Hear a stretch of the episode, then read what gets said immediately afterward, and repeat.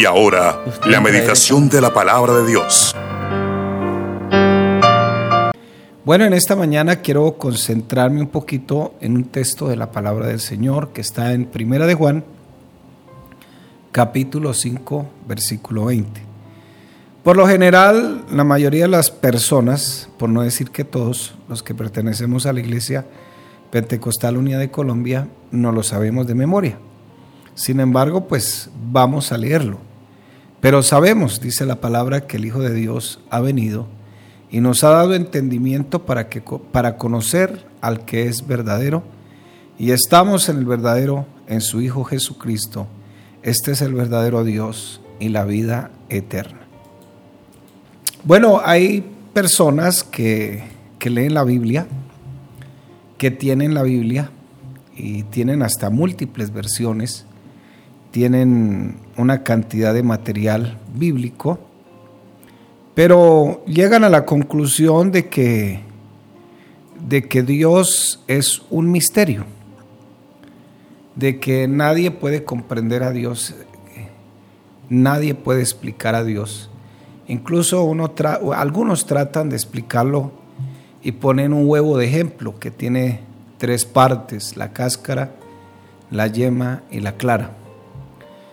Y bueno, nos hacemos ideas que es como el aceite 3 en 1, eh, que dan explicaciones científicas que en el universo todo está día 3, todo viene en triadas, hasta hacen un triángulo también. Al Señor le hicieron una pregunta. Y dice Juan 17:3, y esta es la vida eterna, que te conozcan a ti, el único, Dios verdadero y a Jesucristo a quien has enviado.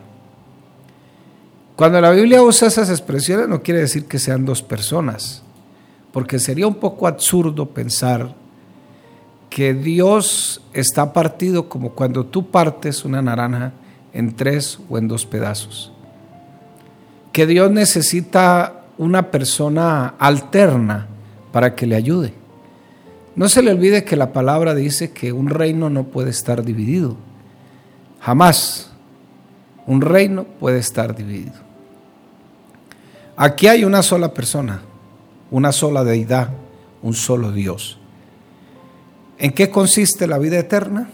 La vida eterna, mi amigo, si todavía no lo conoces, consiste en que te conozcan a ti, al único Dios verdadero y a Jesucristo a quien has enviado. ¿Por qué pareciera que fueran dos aquí en la escritura?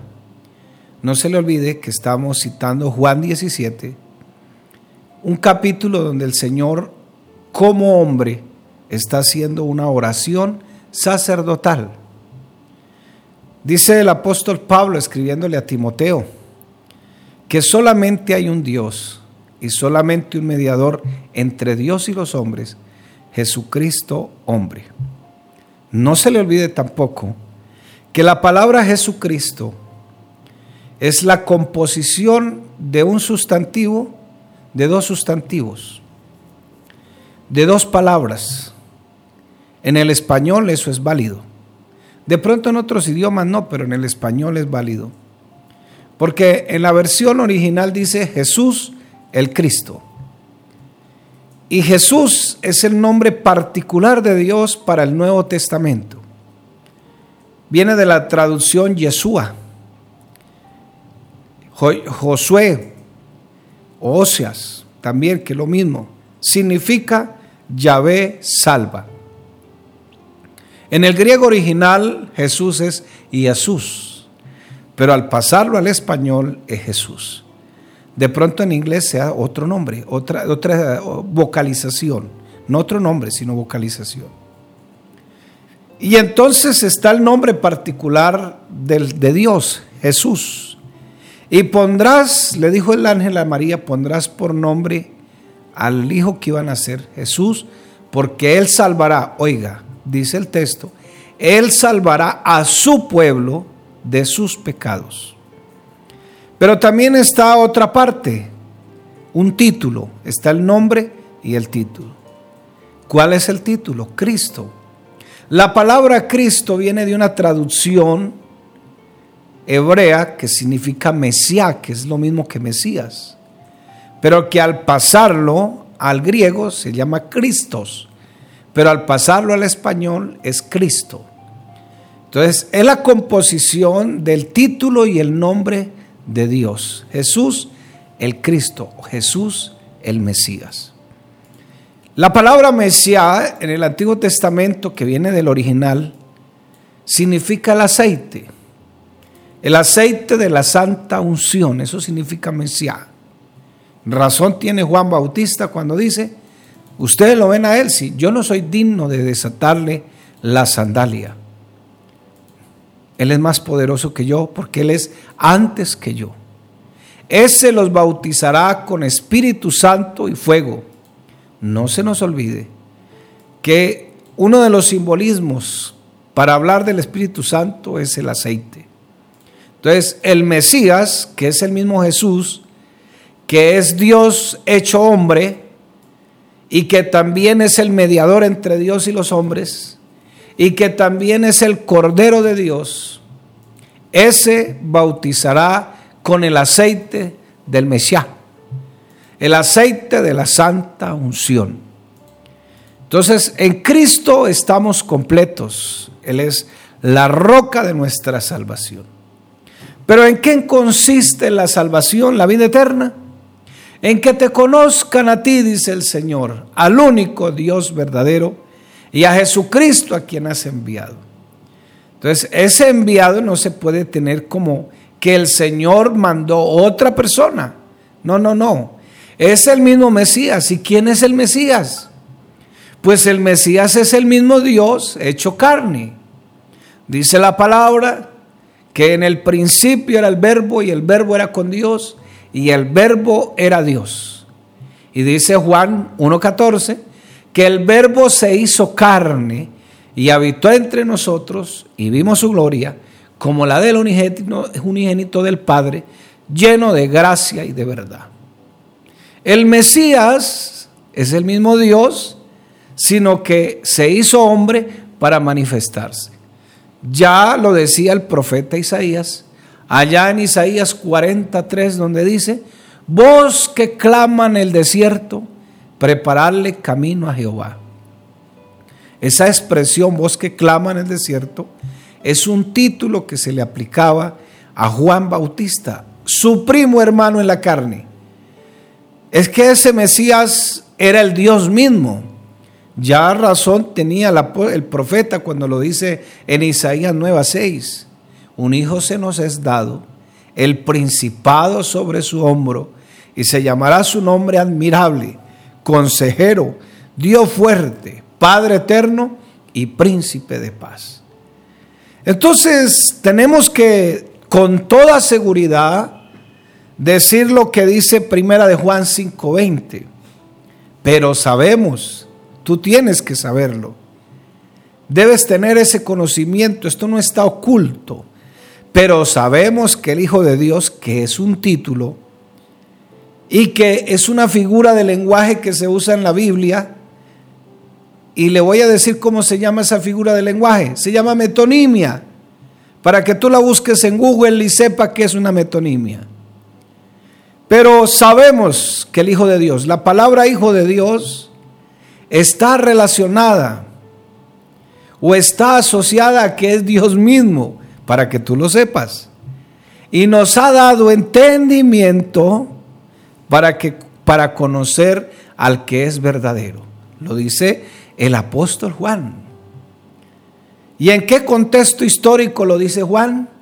En el contexto donde aparecieron los famosos gnósticos.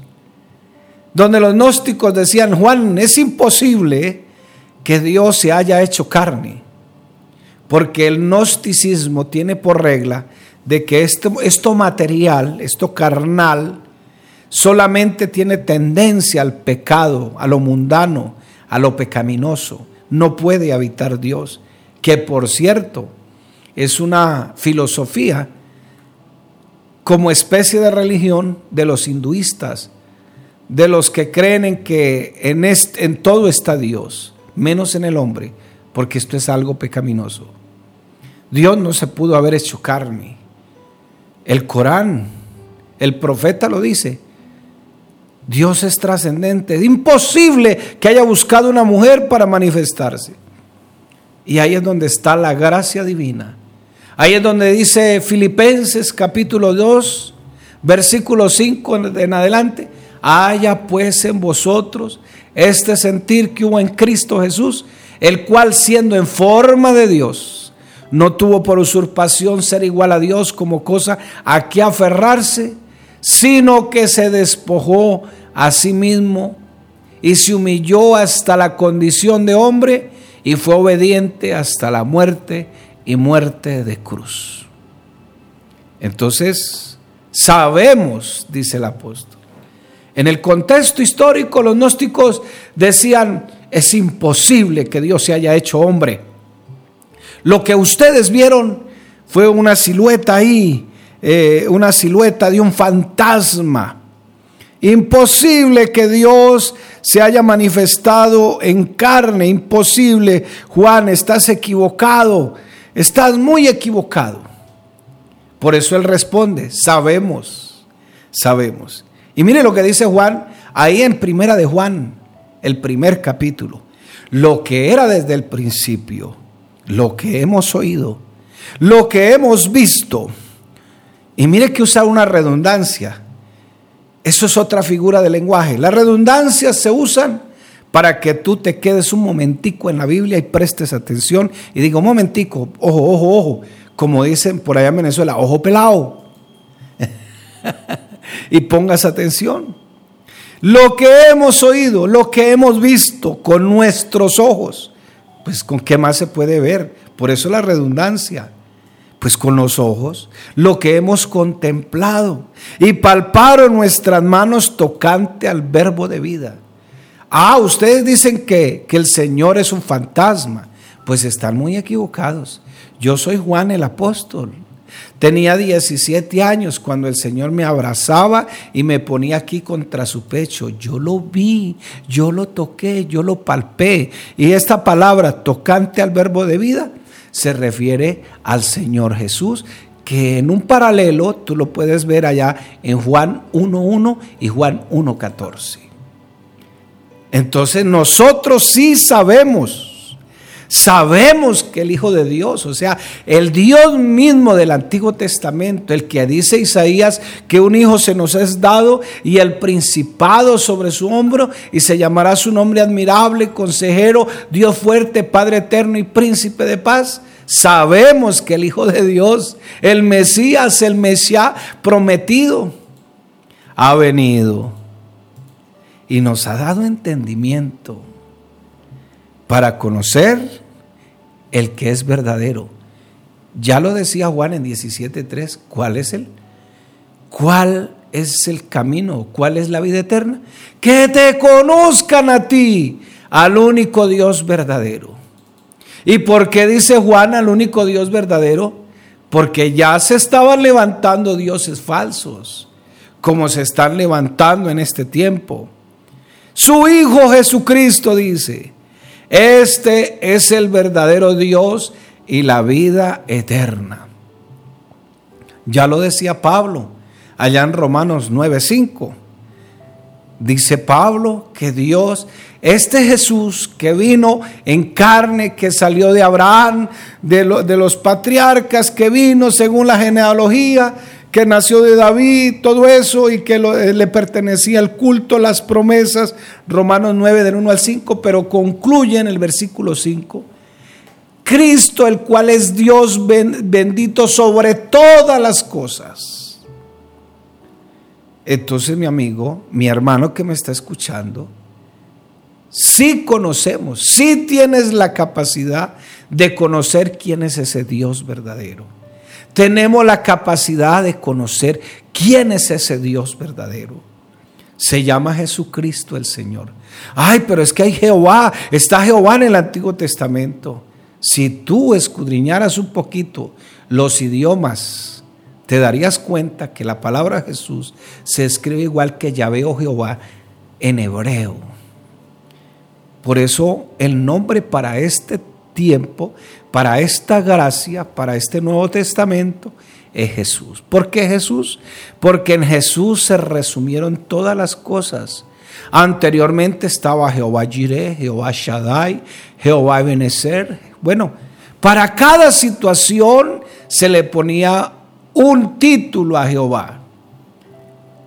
Pero hoy no, todos esos títulos, sanador, sustentador, roca, nuestro principio, nuestro final, todo se resume en Jesús. Por eso dice allá en Filipenses capítulo 2 versículo 10, porque, no, porque en ese nombre se doblará toda rodilla. Claro, hay que hacer una excepción. La palabra toda no es que todos, sino todos los que se entregan a Él. Toda rodilla, de los que están en el cielo, de los que están en la tierra. Y usa otra figura de lenguaje, de los que están debajo de la tierra, para referirse a los demonios, no a los muertos. Los muertos están descansando, muertos están. No es como enseña la religión, que los muertos se paran a dar mensajes. Eso es mentira. Eso es mentira. Si no, ¿cómo fuera esto? Esto sería un caos. Dios tiene todo en orden. Los muerticos se quedan aquí, sus espíritus aquí, las salvaciones antes de que entren aquí. Por eso no existe el purgatorio. Hay dos opciones. El cielo, dijo el Señor, los quiero frío o los quiero calientes. Pero a los tibios los vomitaré, dice la palabra. ¿Dónde estás ubicado? Para conocer al que es verdadero y estamos en el verdadero en su Hijo Jesucristo. Este es el verdadero Dios y la vida eterna. Ay, y entonces, ¿quién es el Padre? ¿Quién es el Hijo y quién es el Espíritu Santo? Pero mire lo que dice Primera de Corintios 8:6.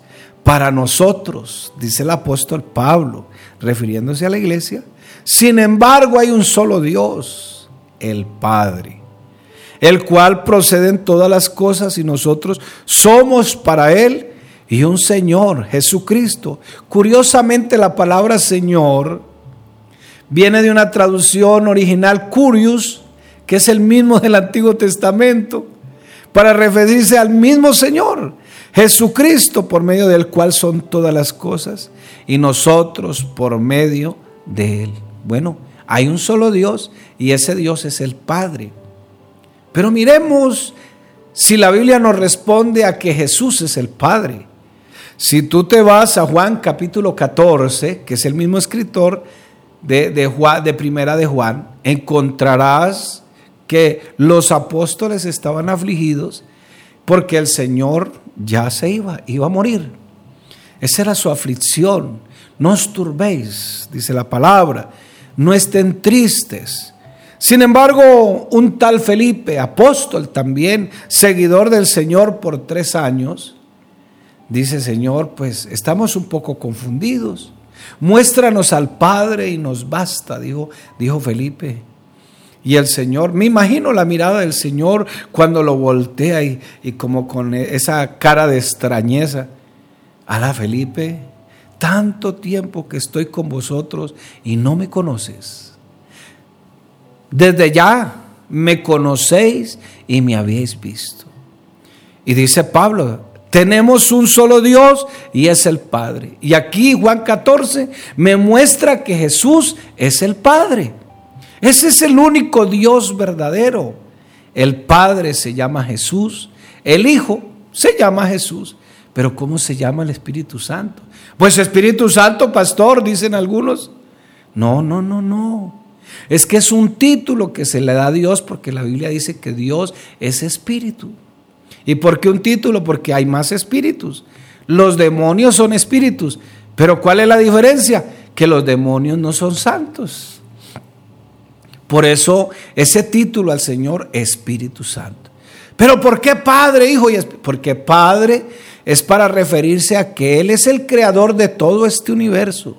Por eso la palabra dice de Jesús, yo soy el principio yo soy el final, soy el alfa y soy el omega. ¿Y por qué el alfa? Porque Él creó todas las cosas. ¿Por qué el final? Porque Él juzgará todas las cosas. Cuando tú estás en una fila para pagar el recibo de la luz, pero no hay más gente sino tú, ¿cuántos hay? Tú eres el primero, pero también tú eres el, el último. Eso es lo que dice el Señor, el principio y el final. Entonces, el Padre creó todas las cosas. ¿Y por qué el Hijo? Pues el Hijo es lo que dice Juan Bautista, el Cordero de Dios que quita el pecado del mundo. Se manifestó como hijo porque necesitábamos que alguien tomara nuestro lugar, un representante. Y sabe que lo ante él mismo. Pero esa condición de Mesías, de hombre, le dio la capacidad para que todas mis maldiciones y todo lo malo que yo soy caiga sobre él. ¿Y por qué espíritu? Porque él se fue corporalmente, pero está en nuestros corazones, invade nuestros corazones, nos invade con dones, con fruto, nos invade con su presencia. Está en todas partes, por eso espíritu. Pero su nombre, Jesús. Y dice la palabra, y se predicará este evangelio en todas las naciones, se predicará en su nombre en todas las naciones. Vayan por todo el mundo, bauticen a toda criatura. Claro, que se deje bautizar. Entonces dice, el que creyere y fuere bautizado será salvo, mas el que no será condenado. Y estas señales seguirán a los que creen en mi nombre. En mi nombre echarán fuera demonios, hablarán nuevas lenguas, pondrán manos sobre los enfermos y estos sanarán. Entonces, dice Pablo, tenemos un solo Dios, es el Padre. Por eso nosotros no tenemos problemas cuando oramos. Decimos, Padre, en el nombre de Jesús, te pedimos tal y tal cosa. Porque para nosotros no hay problema. Ese Jesús cuando nosotros oramos es el Cordero, el intercesor, el mediador, el que murió por nosotros en la cruz. Pero Él es el Padre también. No es una naranja partida en tres pedazos. Sin embargo, hay una doctrina, una teología que dice que es que ellos son coeternos, coiguales, coexistentes. Eso no está en la Biblia. Qué pena echarles al piso todo eso, pero eso no está en la Biblia. La Biblia dice que hay un solo y un único Dios. No hay otro Dios en el cielo ni otro Dios en la tierra. Dios es suficiente. Él tiene aquí en la palma de su mano, tiene la tierra. Lo dice el profeta Isaías. No conozco otro, no conozco fuerte, no conozco ninguno.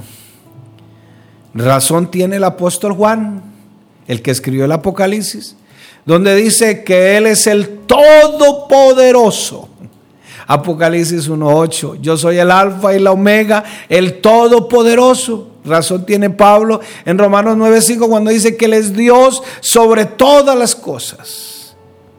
Pero lo que quiero decirte en esta mañana es que Él sí nos ha dado entendimiento él nos ha dado de su espíritu para conocerlo, conocer el que es verdadero, para que tú no creas en dioses falsos, en teologías falsas, para conocer al Dios verdadero. Se llama Jesús, el único Dios verdadero. No dice el segundo ni el tercero.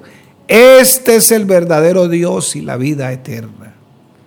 Entonces mi hermano, mi amigo querido, Él sí nos ha dado entendimiento para conocer al que es verdadero. Porque pueden haber otros dioses falsos. Y estamos, no solamente conocerlo, sino que estamos en el verdadero Señor. ¿Por qué? Porque este es el verdadero Dios y la vida eterna. Dios me lo bendiga, mi hermano.